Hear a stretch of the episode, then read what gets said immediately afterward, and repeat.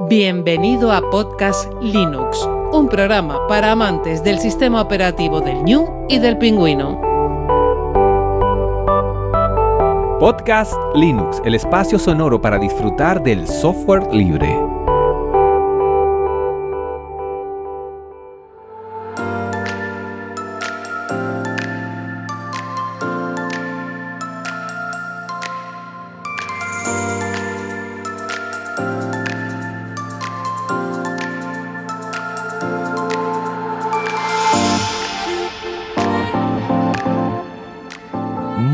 Amantes del software libre, bienvenido a otra entrega de Podcast Linux, la número ya 119.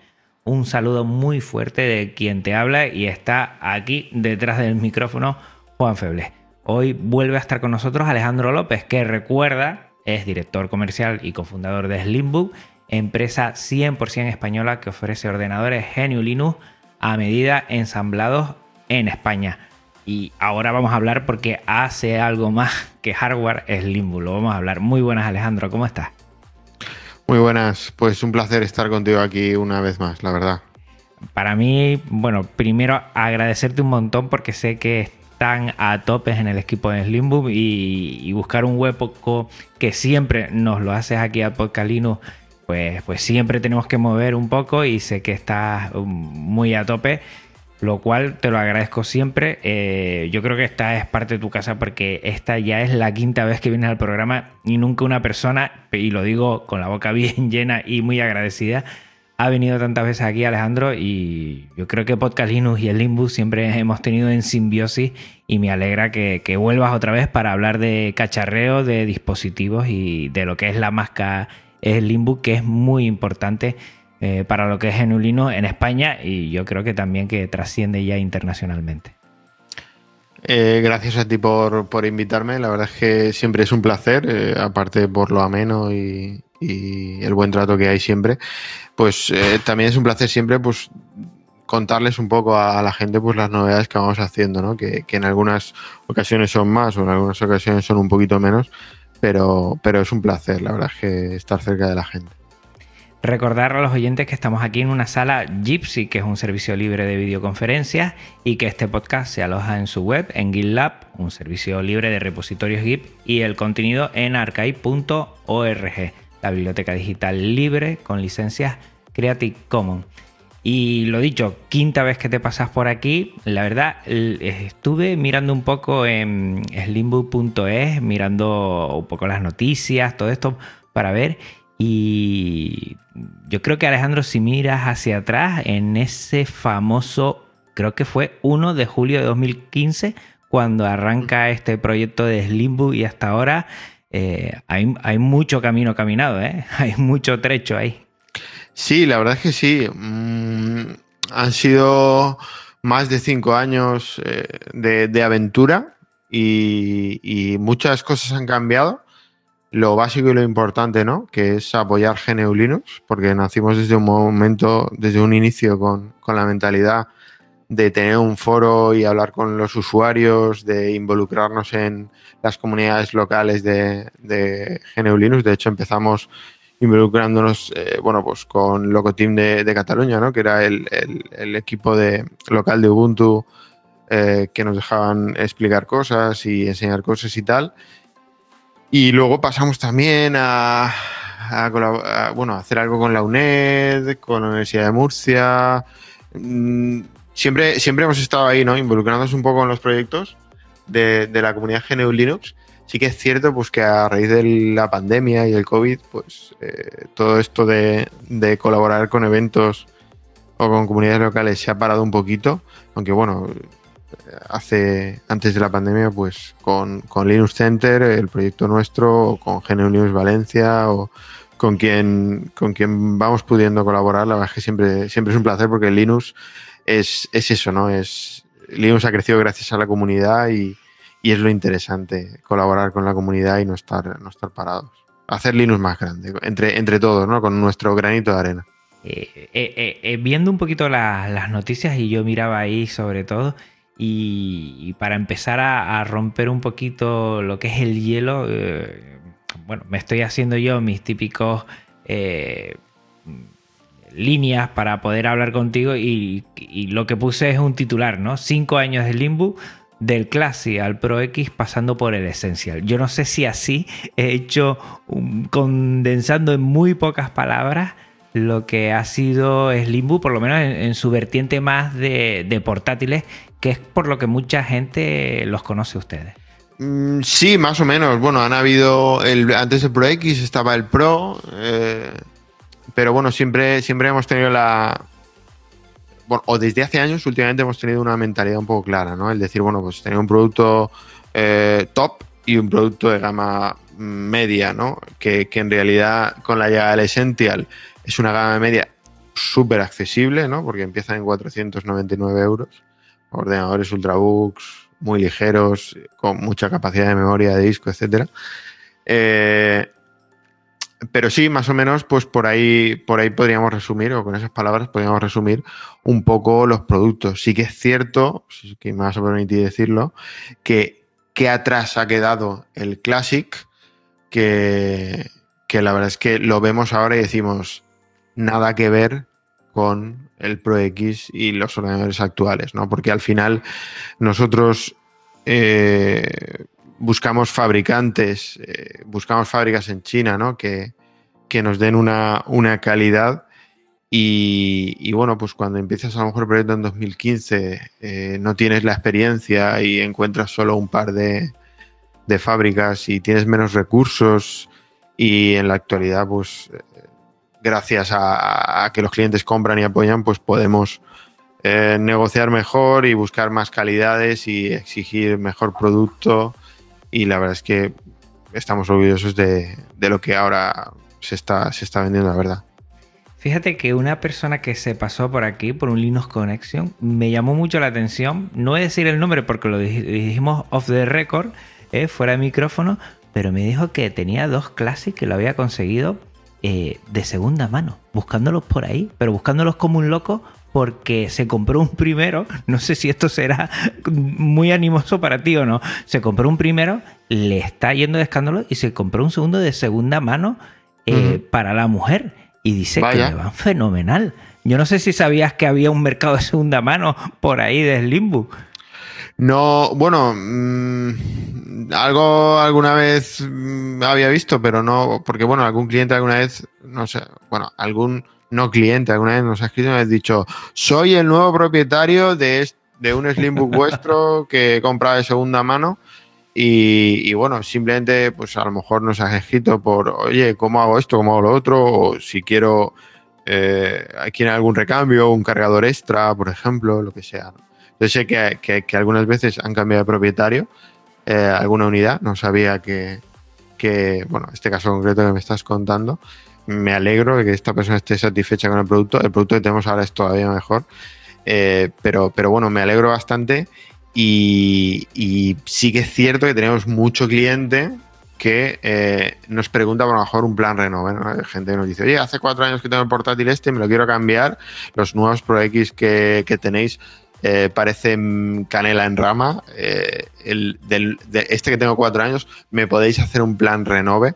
Y la verdad es que eh, hemos dudado siempre si hacerlo, pero no lo estamos haciendo porque al final es una unidad con cuatro años de segunda mano que nos tocaría vender a nosotros o... Claro, un plan renove no es eh, tiro un ordenador con cuatro años. O sea, ¿cómo vamos a tirar un ordenador de cuatro años a la basura, no? O, o sea, quiero decir, el medio ambiente no se merece esto, ¿no? Entonces, eh, lo que aconsejamos a lo mejor cuando algún cliente nos dice algo así es decir, yo le aconsejo y le digo, mira, si lo vendes a lo mejor de segunda mano tú te vas a sacar más dinero que si te lo comprara yo, que no voy a poder venderlo, o sea, que, que, que bueno, Slimbook no vende cosas tan antiguas, ¿no? Eh, mm. vende producto nuevo y, y, que además, bueno, a Slimbook el producto le cuesta menos dinero del dinero que un particular puede obtener, ¿no? En, puedes sacar vendiéndolo en una página de segunda mano, ¿no? Por ponerte un ejemplo, eh, si lo vende por 300 o 500 euros, es, mucho dinero que, puede obtener él directamente, ¿no? a mí me, es que me llamó poderosamente la atención. Le digo, pero ¿qué dices? Que hay... Yo creo que dice muy bueno de la marca y que sobre todo fidelizar a, esta persona que seguramente seguirá queriendo tener Slimbook, porque cuando uno toca Slimbook, pues ya sabe que son dispositivos eh, ya pensados para genuinos y, hay mucha gente que, que quiere eso y que repiten por ahí. Yo creo que vi a Obi-Juan que ya había repetido y ya tiene uno nuevo que es muy conocido y hay mucha gente que, lo que busca es eso y, es tranquilidad. Sobre todo en el dispositivo y después en, la garantía, que siempre en redes sociales, cada semana, um, ustedes también lo retuitean, pero yo veo a una persona que está súper agradecida de la respuesta que le dan en Slimbook y que siguen teniendo el ordenador y que cualquier problema mínimamente a veces de configuración de software, ustedes hasta le dan una respuesta que me parece una pasada, que ustedes como, bueno, como empresa podrían decir, mira, nosotros no trabajamos hasta ahí, pero que se siguen involucrando cada vez más. Se nota mucho ese, ese cuidado, ¿eh?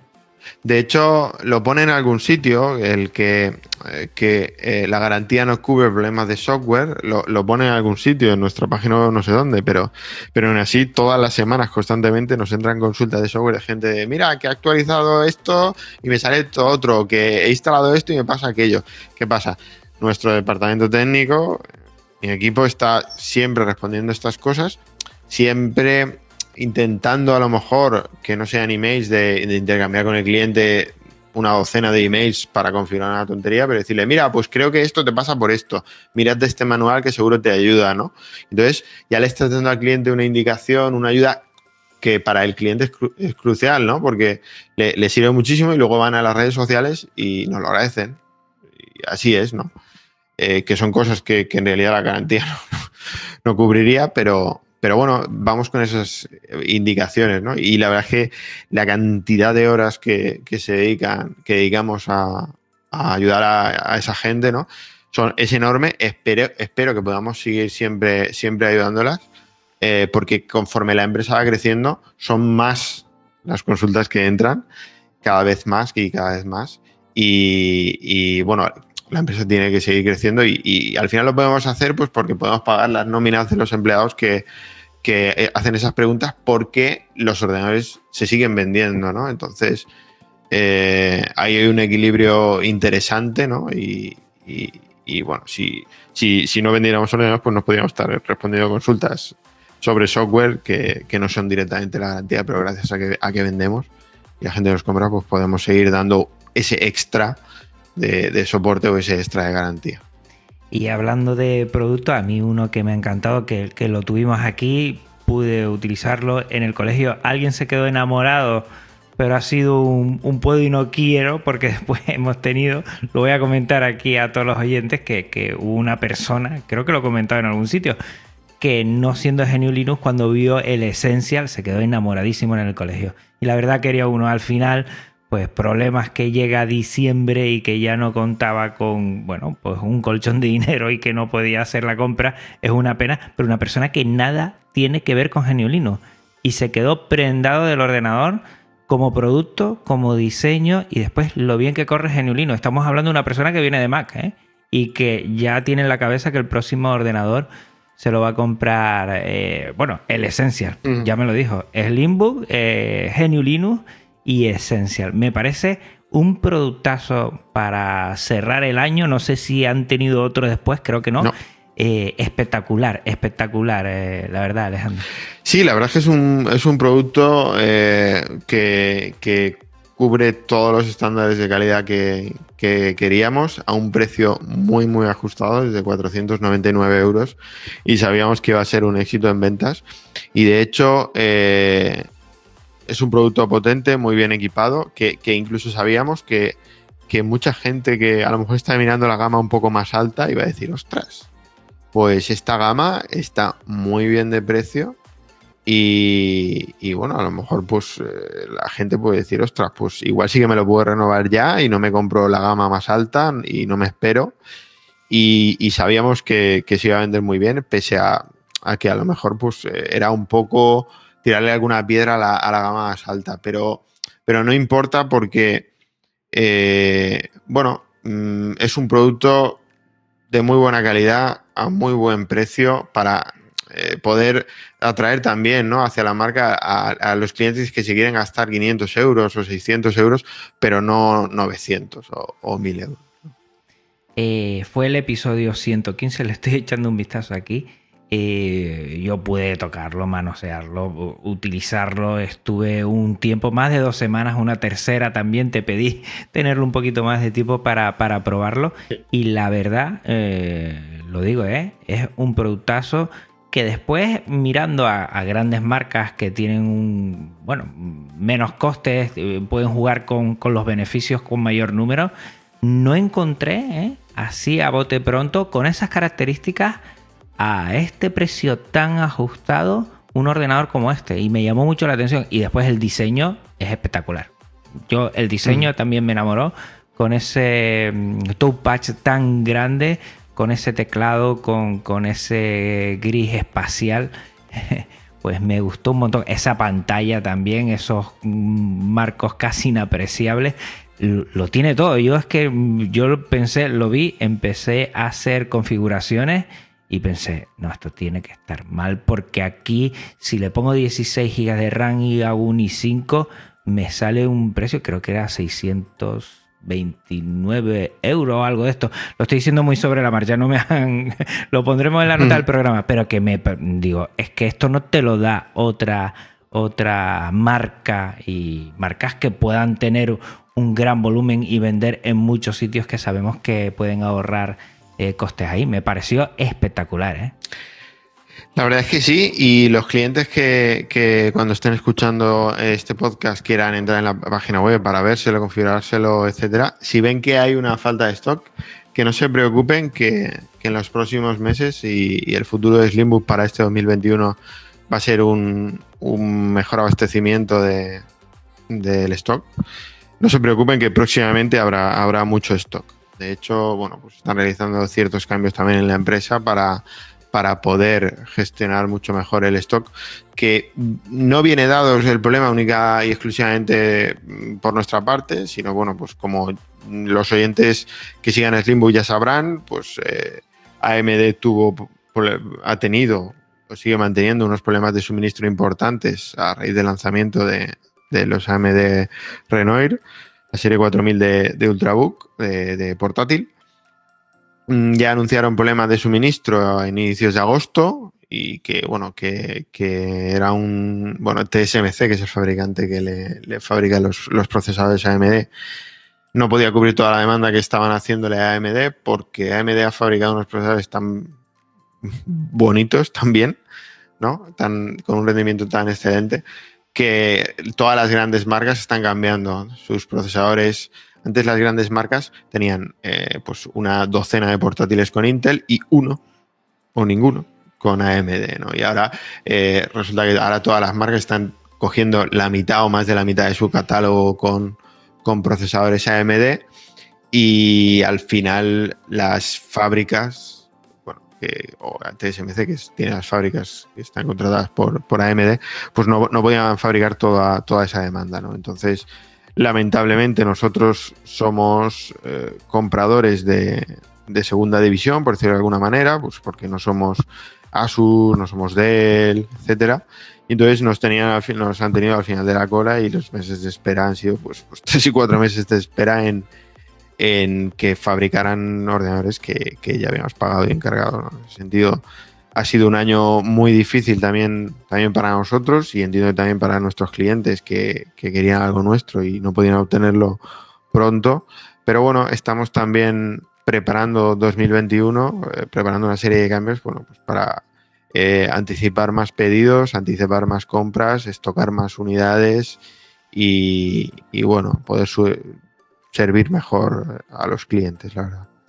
Y a la, hora de crear el Pro X, eh, su versión Intel, su versión AMD, para, finalizar el producto y que todavía vaya bien de la versión AMD, ha sido más complicado que la Intel, por, no sé, porque siempre Slimbook en lo que era portátiles había trabajado con Intel, meter AMD. Además de todos estos problemas, ¿El crear el producto de AMD ha sido fácil o ha sido más complicado que, otros eh, portátiles? Vale, mira. eh, nosotros, eh, bueno, al igual que, que los fabricantes, o sea, quiero decir, en realidad hay muchas marcas de ordenadores portátiles, pero las marcas no fabrican todo lo que venden. O sea, quiero decir, tenemos, por ejemplo, Compal es una fábrica que fabrica para Dell. Por ejemplo, los ordenadores de Dell vienen de la fábrica. Compal. ¿no? Entonces, nosotros llevamos más de dos años, estuvimos más de dos años hablando con las fábricas y diciendo, queremos Ultrabooks con AMD, ¿vale? Incluso eh, estuvimos comprando algunos prototipos y el, nos encontrábamos con problemas. De hecho, los problemas venían ya a raíz de la serie 3000, la serie anterior de AMD. Y de hecho, muchísima gente, pero muchísima gente nos preguntaba, oye, ¿cu- ¿para cuándo un- uno de vuestros ordenadores con AMD? Y, y este- acaba de salir la serie 3000 y estábamos probándola ya y la batería duraba la mitad.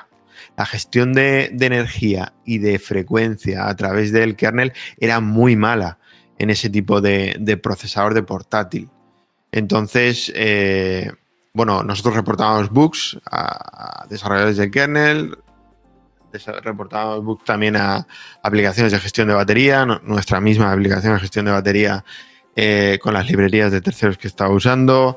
Estábamos intentando hacer que la serie 3000 ya funcionara más fina con Intel, eh, poniendo, coordinándonos y, poniendo en comunicación de, los fallos pues a, a todas las partes, ¿no?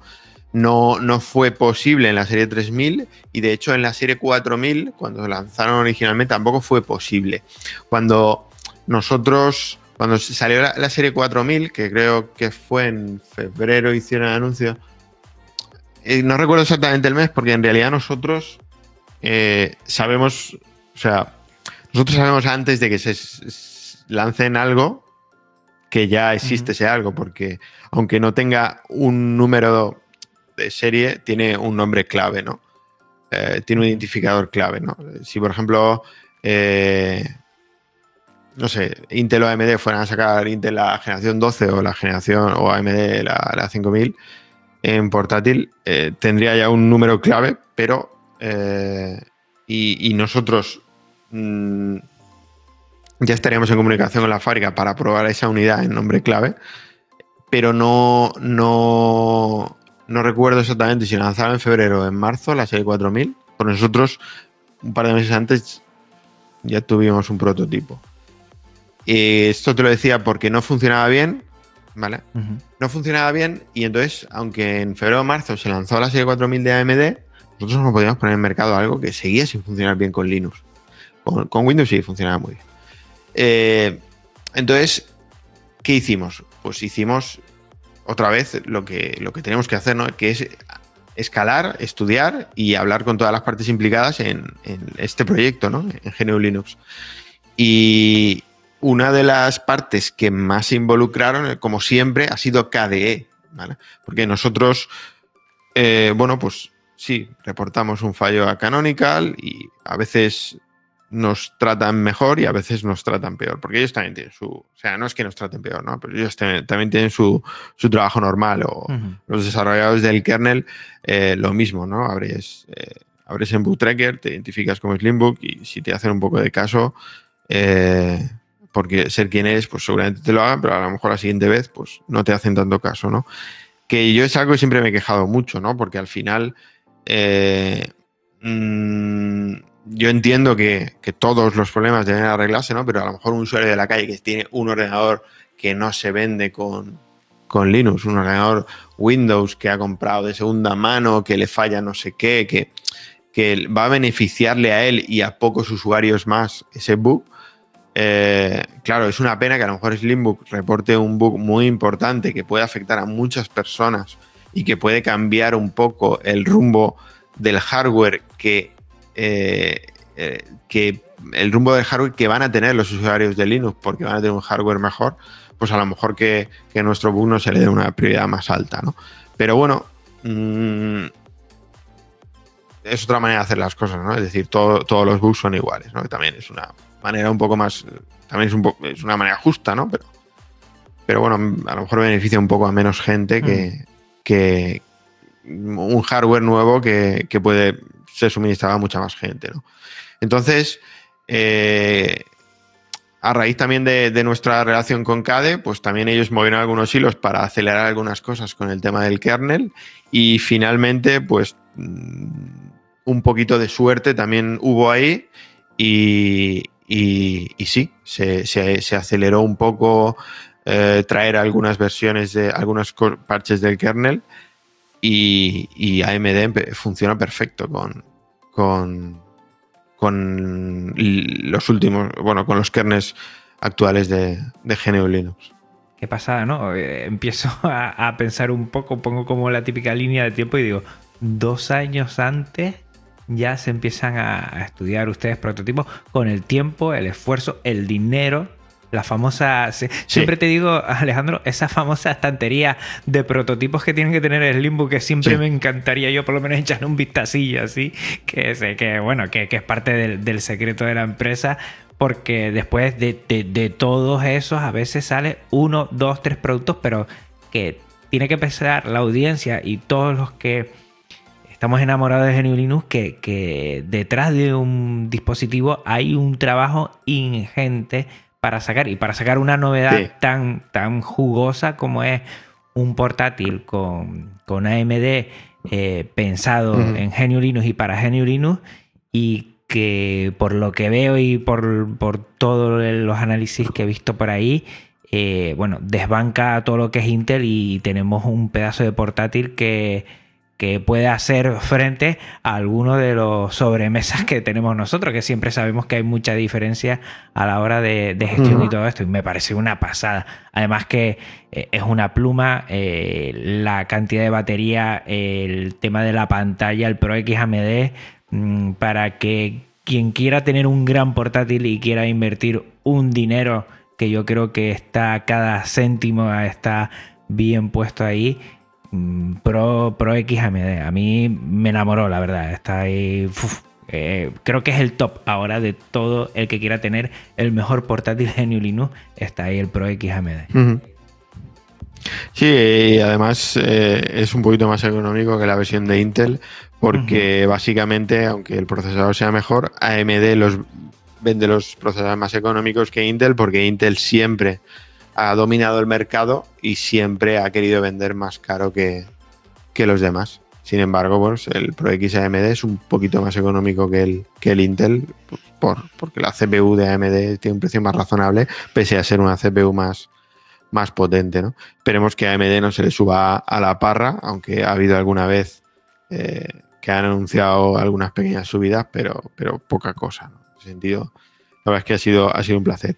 Y en relación pues, a esto que estábamos hablando y eso, pues comentarte así como curiosidad simplemente, esto ya entre tú y yo, lo digo a micro abierto, pero te lo diría, en esa famosa estantería de, de prototipos de pruebas, decirte que hay, hay, un, hay un portátil que nunca funcionó bien con, con Linux, que, que, que, bueno, que lo he cogido y se va para una ONG de, de Kenia, de, bueno, se llama, se llama Niños de Kenia, está por el, del orfanato Canan, que bueno, necesitaban algunos, algunos ordenadores y tal.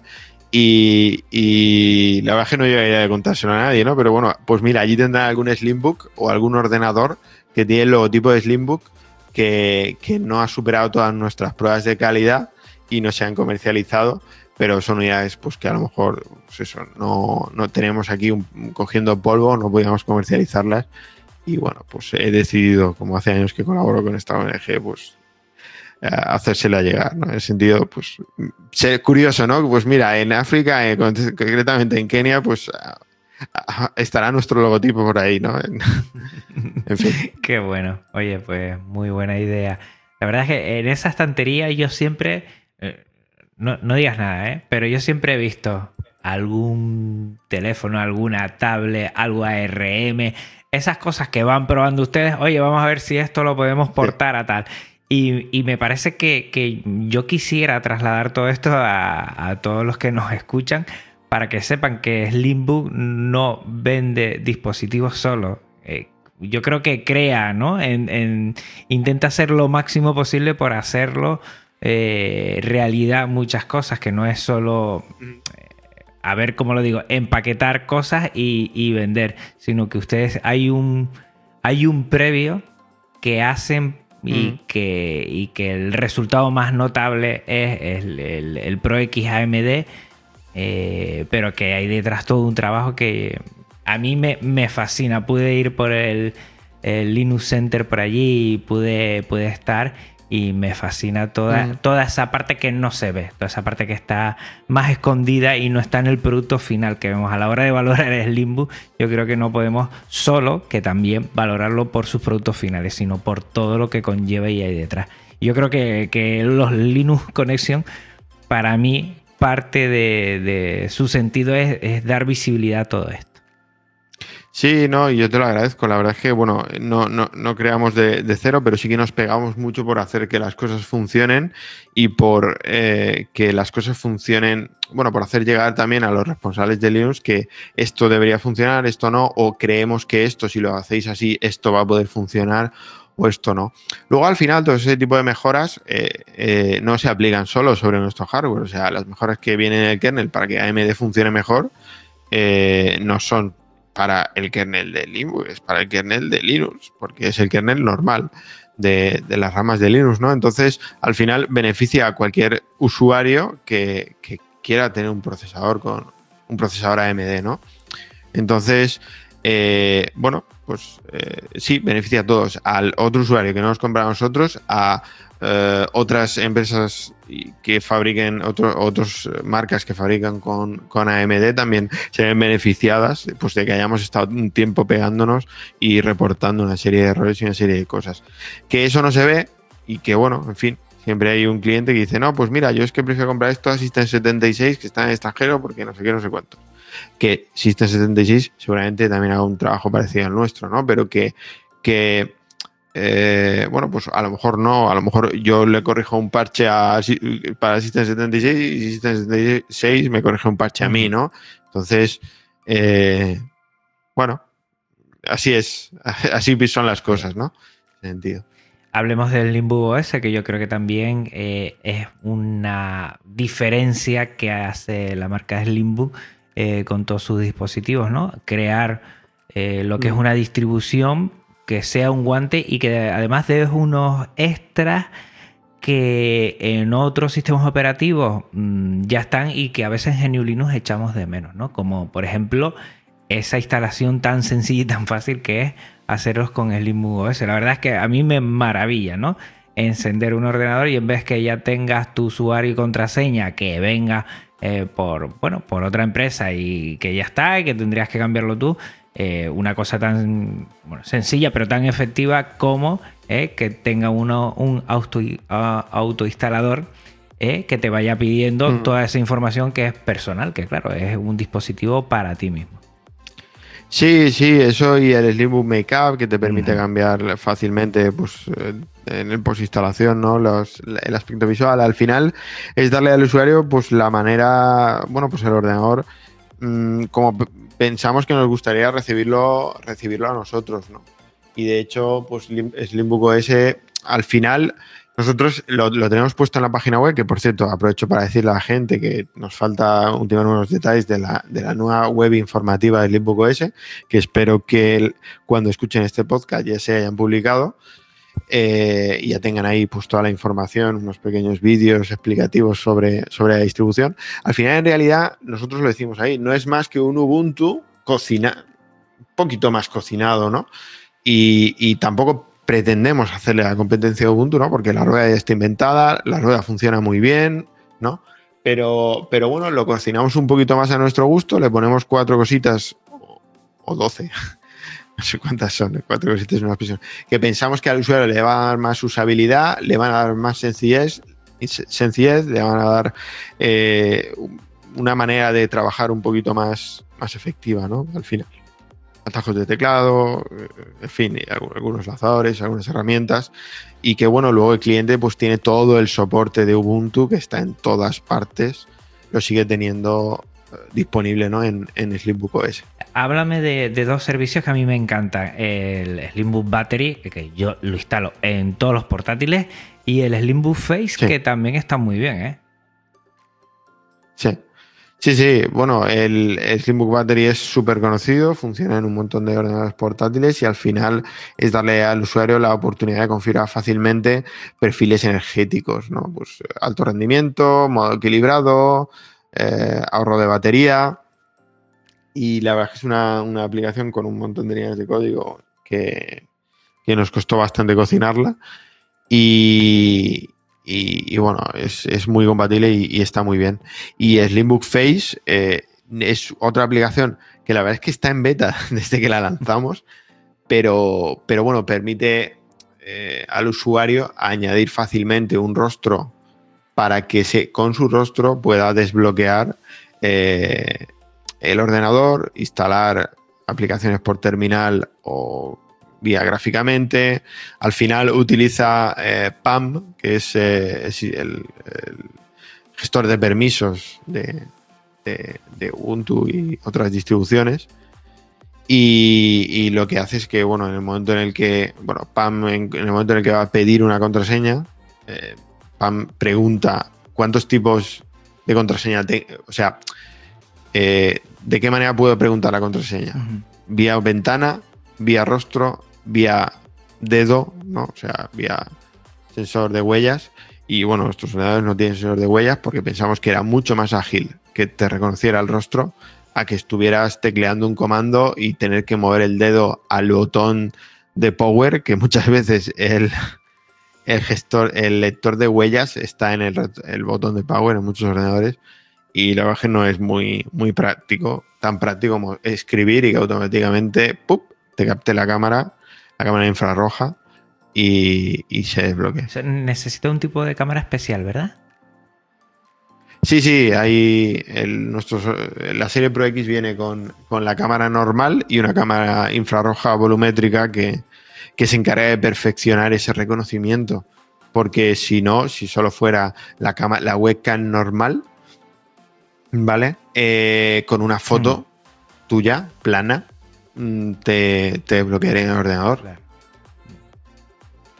Es, muy interesante y todos estos avances yo creo que poco a poco se irán implementando y yo la verdad es que no lo he visto en muchos ordenadores, bueno, en muy muy pocos ordenadores de GNU además del vuestro y que esto, como dijiste tú, ¿no? Después como, como cabeza, ¿no? Que ustedes van abriendo un punto, después otros se pueden eh, enriquecer con estos avances, pero que entendamos que todo parte de, una idea, de una empresa que va haciendo sus cosas. Creo que es muy interesante y tenerlo claro. A mí, lo, yo mm, soy. Yo, yo creo que como tú, ¿no? Me gustan las contraseñas muy largas y encima soy eh, un desastre con el teclado. Estoy intentando, Alejandro, aprender mecanografía. Mm. Dios mío, cómo me cuesta. Qué desastre soy es que cada vez me daba más vergüenza. Además, los, chicos en el colegio están aprendiendo mecanografía y entonces ya me dejan a mí como el, vamos, como lo peor.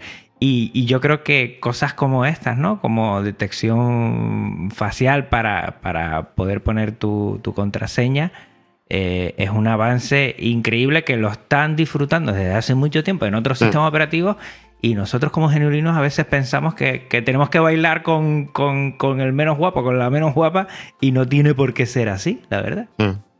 Sí, de todos modos, bueno, comentar que no todo el mérito es nuestro. Aquí hay, se utilizan librerías de Python, de OpenCV, mm.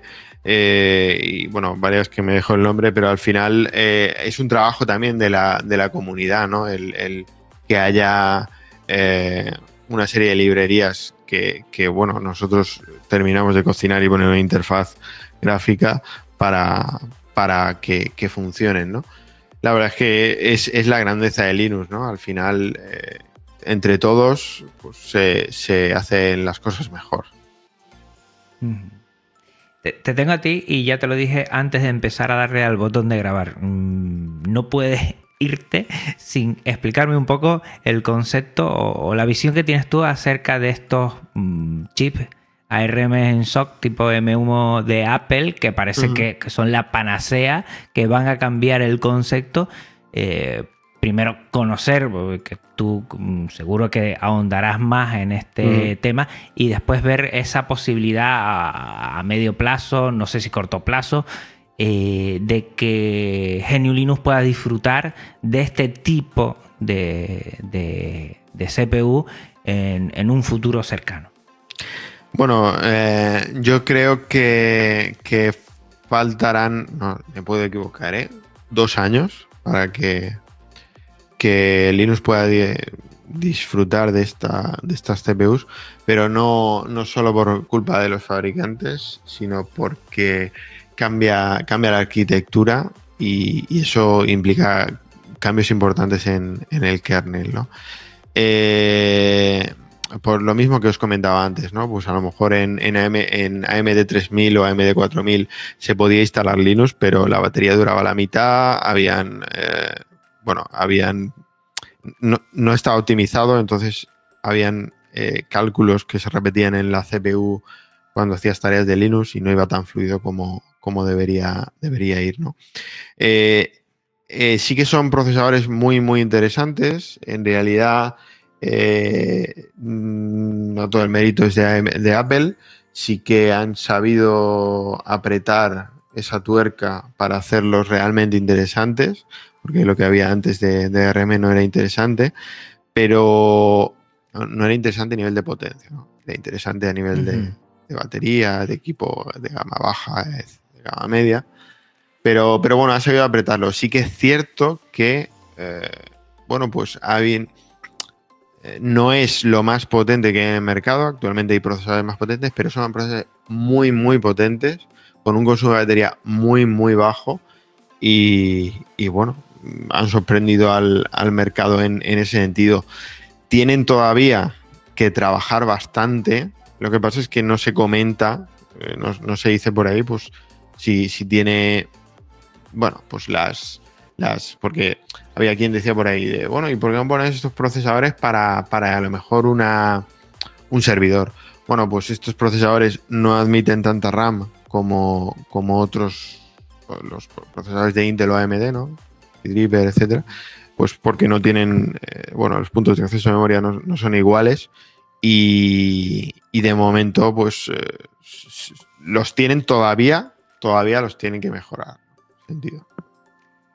O sea que esta versión entiendo que es eh, algo más allá de un prototipo que está empezando a encajar muy bien. A mí lo de la memoria. Encaja muy bien, es más potente, pero claro, a ver cuando lo presentaron te cuenta que no le puedes poner a lo mejor tanta RAM como a un Intel o a una AMD. Por ejemplo, o Apple, la verdad es que cuando Apple te dice no, las aplicaciones. Eh, que funcionan en x86 eh, van a funcionar aquí también con una capa de abstracción. Y, mm, y, dicen que van a funcionar muy bien con la capa de abstracción, pero ya nos encontramos con, una capa de abstracción cuando, cuando Apple dejó PowerPC y pasó a Intel. Y dijeron, la capa de abstracción va a hacer que las aplicaciones de PowerPC funcionen muy bien en Intel.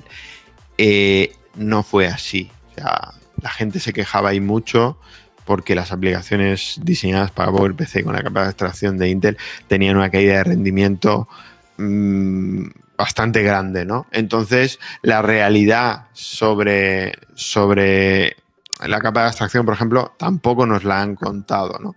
Sí, son procesadores muy potentes. En los benchmark tienen muy buenas notas. Están por encima de muchos CPUs de Intel y AMD, pero todavía no son la panacea. Les tienen, tienen un camino que recorrer y posiblemente, no lo sé, la capa de, abstracción a lo mejor no sea del todo buena y a lo mejor el año que viene sea excelente, ¿no? En ese sentido, aún, aún nos queda verlo.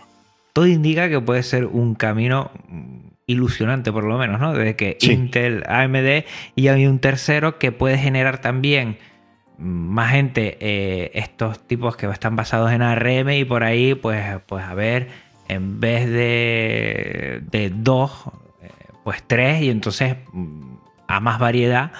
Eh, mm. Mejor para todos y yo creo que además en Linux mm, lo bueno que tiene es que se puede poner desde una tostadora hasta un servidor, ¿no? O sea que igual por ahí ganamos nosotros, pero como dices tú, a medio plazo. Primero habrá que investigar, Apple lo tendrá eso más cerrado que cualquier cosa, entiendo yo, y irá muy poco a poco.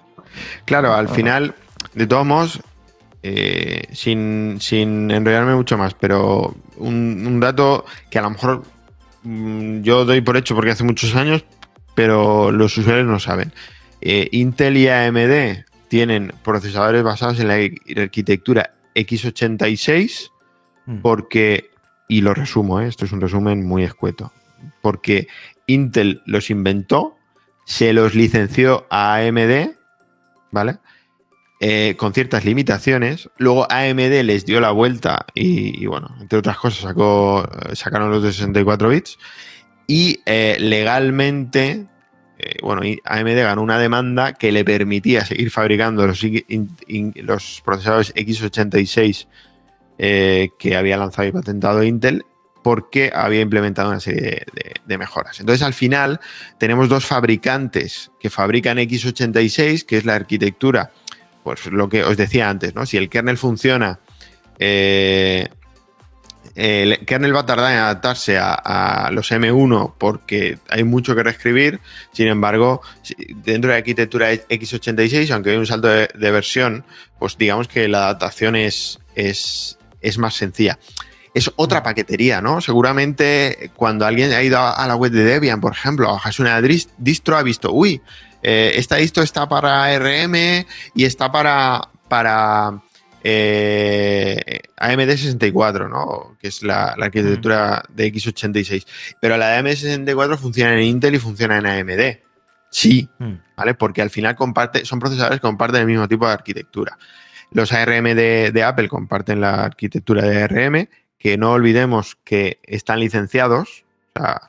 Y de hecho, eh, cuando, cuando Nvidia ha comprado ARM, bueno, ya me estoy enrollando y entrando en el salseo. Cuando Nvidia, ha, comprado ARM, han habido voces que han dicho, hey, pero si Apple está ahí con un procesador licenciado que ha mejorado, mm, ¿qué, le va a pasar a Apple si Nvidia mm, pone trabas en las renovaciones de la licencia de, uso de, de esas CPUs? Bueno, es muy pronto porque los licenciamientos son para muchos años, ya veremos qué, pasa, pero al final era decirte, ¿por qué solo han habido durante tantos años solo dos tipos de procesadores?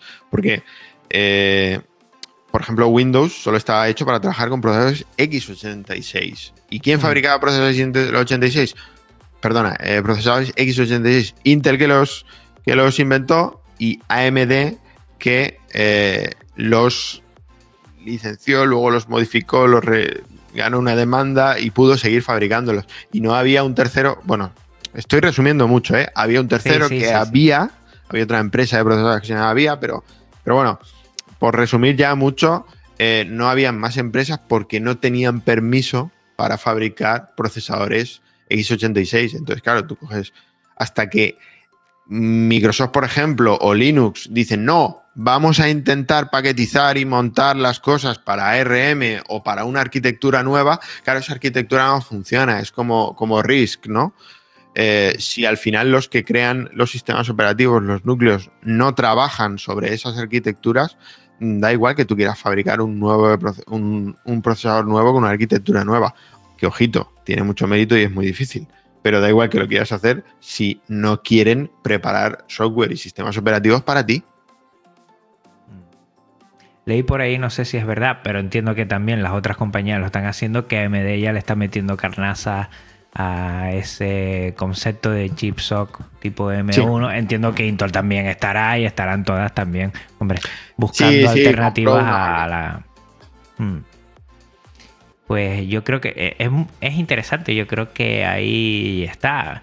Hasta hace poco, como decías tú, ARM, el, el concepto que tenemos de GNU Linux ARM es para dispositivos de gama baja con, una potencia muy escasa, un, control de, la batería muy bueno, o sea, son, son dispositivos que, que sí tienen eh, larga vida en la batería, consumen muy poco, pero tienen muy poca potencia, pero este concepto nuevo pues tiene toda la pinta que va a revolucionar la informática de aquí a, varios años, seguramente. Yo creo que al final eh, Windows también lo verá, eh, y Linux y el kernel, que creo que, será más sencilla al ser colaborativo, que tardará sus años, pues también se meterá ahí. Es muy, es muy interesante, la verdad, lo que ha hecho Apple, que no es una compañía de mi devoción ni mucho menos, pero oye, no hay que quitarle su mérito de apostar por un cambio, yo no sé si de, sí, sí, de paradigma, porque ya es otro, otro sistema y que, y que vayan por ahí. Vamos a ver si, si Linux, que seguramente eh, también antes o después pues estará instalado en donde sea. es muy interesante. Eh, no, quiero terminar sin preguntarte por el futuro de, de Sé que, siempre tienes que ir con las noticias eh, cogidas con pinzas porque hasta que no salga el producto no puedes decir nada. Pero bueno, cuéntame el 2021, además de, lo que has comentado de, de esa nueva alianza para que AMD pues les surta más fácilmente que otras cosas mm, de lo que puedas comentar, ¿no? Tienen pensada para 2021. Lo, primero que haga de 2020, ¿no? Pero lo segundo de 2021 que tienen pensado. Bueno, a ver, bueno, una cosa, tenemos pensado retomar Linux Center, que por el tema de la pandemia se vio, se vio paralizado. Eh, los cursos y talleres que, hacemos de, manera presencial en, en Linux Center. Y luego, bueno, eh, también a corto plazo se va a renovar el, mini PC, ¿vale? Que, tenemos. Eh, tenemos que pulir todavía también algunos aspectos de Slimbook OS. Y, y bueno, se, va a renovar también, va a haber alguna mejora en, los procesadores que tenemos de, Intel. Y, van a haber novedades también muy, muy pronto en los, en los Quimera ahí en ese sentido, pues siempre es ir, ir mejorando, ir mejorando el producto, ir actualizándolo y, bueno, eso es básicamente lo que te puedo contar.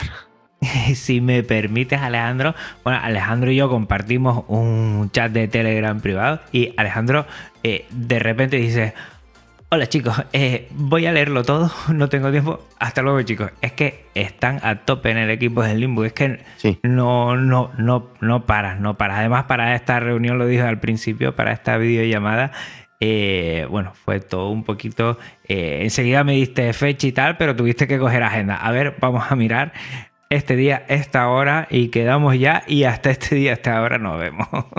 sí, de hecho, bueno, en fin Quiero decir, eh, son cosas. Eh, cada uno en su puesto de trabajo tiene sus cosas, ¿no? Pero yo, por ejemplo, he tenido una reunión desde las 12 hasta las 14 horas esta mañana y, bueno, digamos que como supongo que ahora nos pasará a muchos, aunque yo no estoy teletrabajando porque en la oficina tenemos las medidas anti-COVID y, y etcétera. Eh, Mm, pero bueno, vivo pegado también a veces, hay días que vivo pegado al micrófono con una videollamada detrás de otra y, luego ya me bajo a los hierros a, montar ordenadores o ver cómo los están montando y ver qué puede ayudar para que salgan algunos ordenadores más el, mismo día.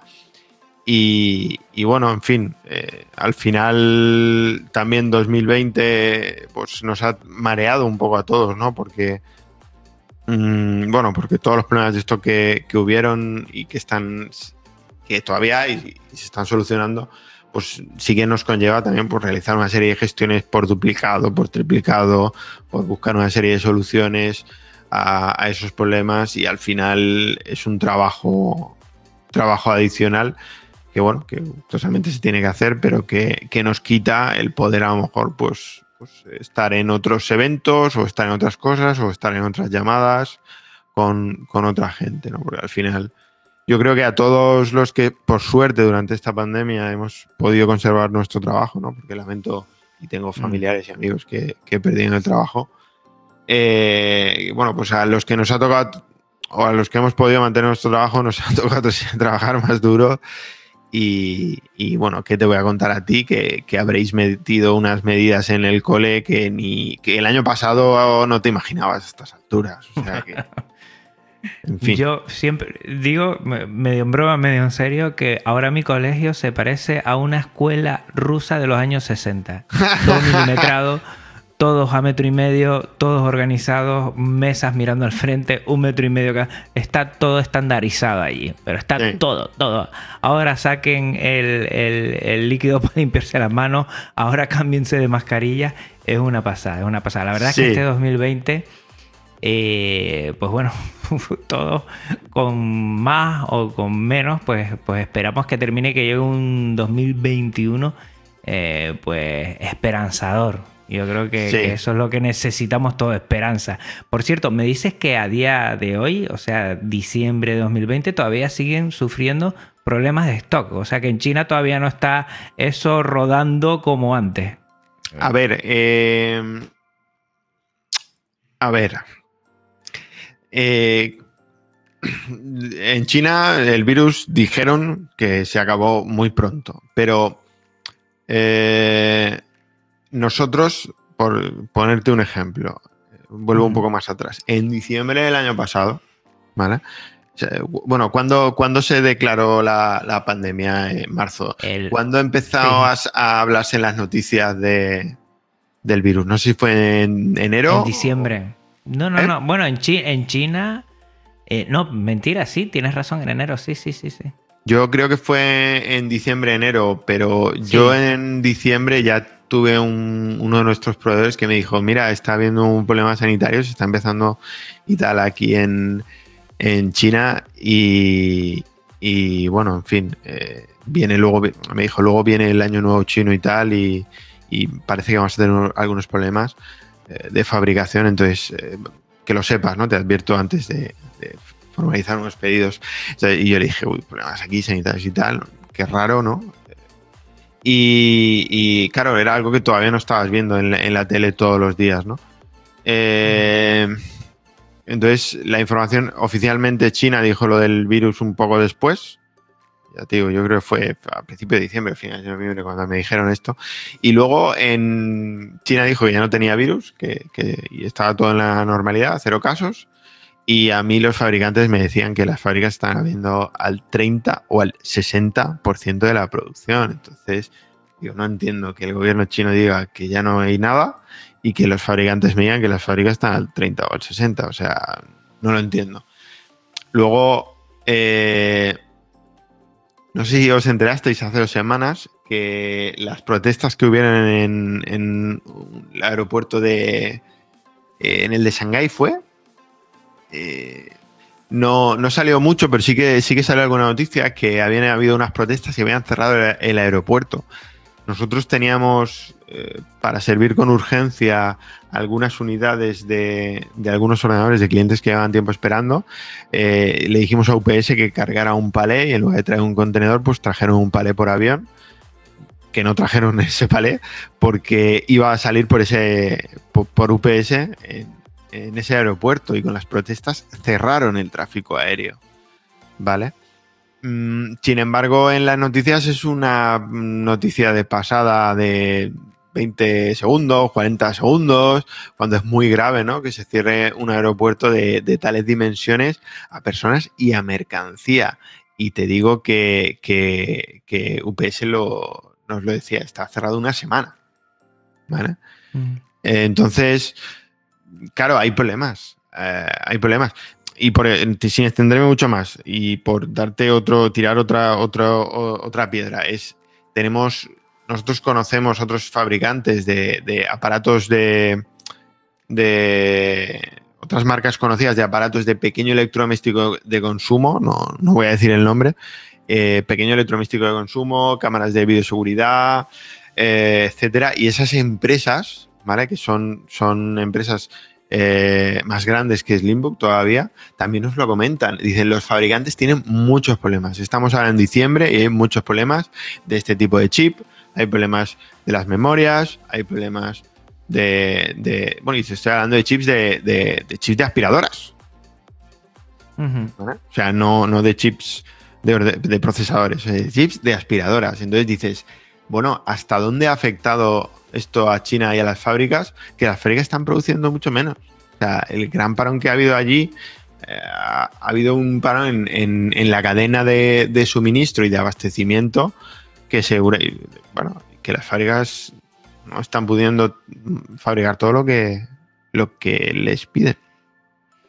Pues nada, ya eh, en el momento que se publique estaremos más o menos a mitad de diciembre de 2020.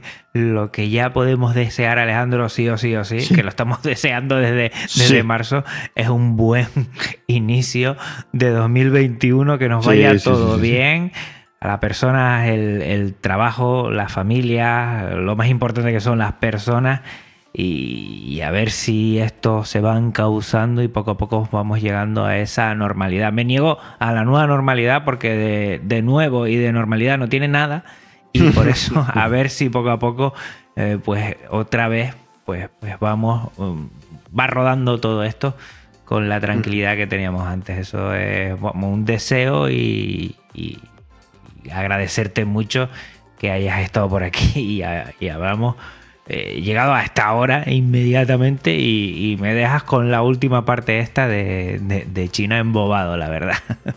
Sí, sí, yo, bueno, eh, supongo que vosotros lo, o sea, quiero decir, el usuario, vosotros no, el usuario normal que ha comprado cosas, por ejemplo, en AliExpress y estas cosas, eh, habréis visto también que a veces se han retrasado más de la, de la cuenta. Puede que no, puede que sí, pero, pero bueno, a mí, por lo que me ha comentado algún conocido, se le han retrasado también más de la cuenta, ¿no?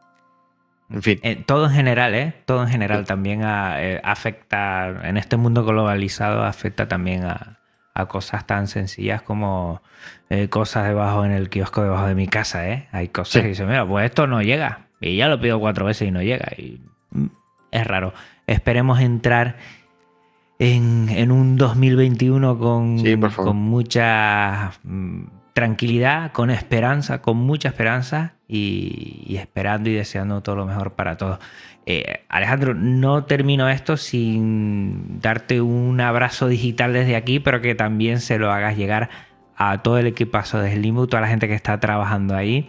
Eh, que pude conocer cuando estuve hace ya dos años, creo que fue en Linux Center, que me lo pasé genial allí ese día. Y, nada, eh, trasladar mm, mi reconocimiento y, el de la audiencia a todo este trabajo que hace Limbo, de mm. parte tuya como cabeza visible y también a todo el equipazo que tienes por ahí. Gracias, te lo, transmitiré y bueno, será como siempre un placer eh, continuar escuchándote en el hilo musical de la oficina.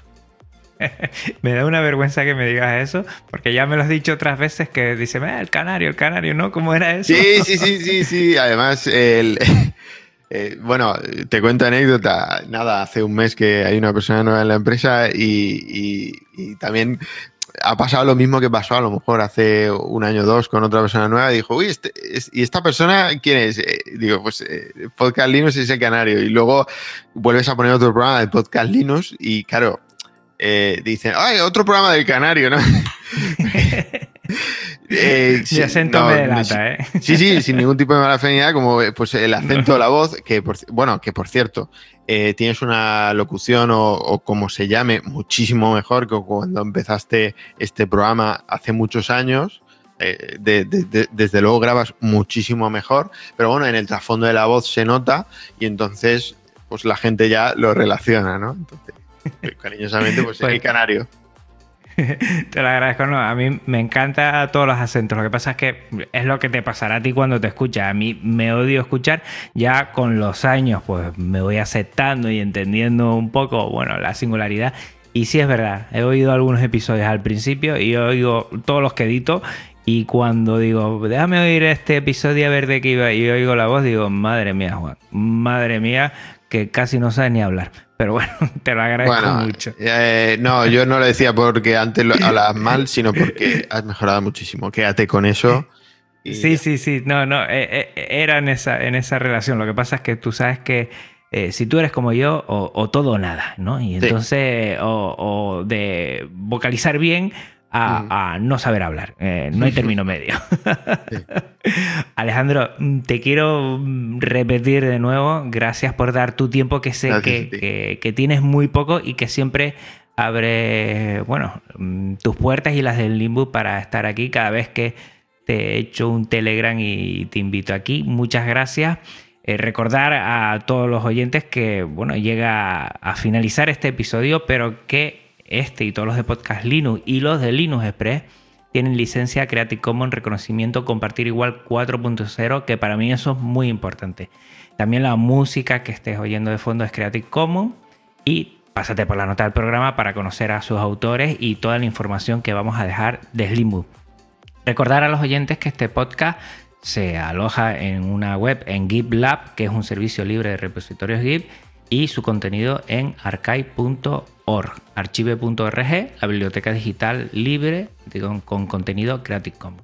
Si quieres contactar conmigo, me haces inmensamente feliz. Si me envías ya lo que es un correo, madre mía, me encantan.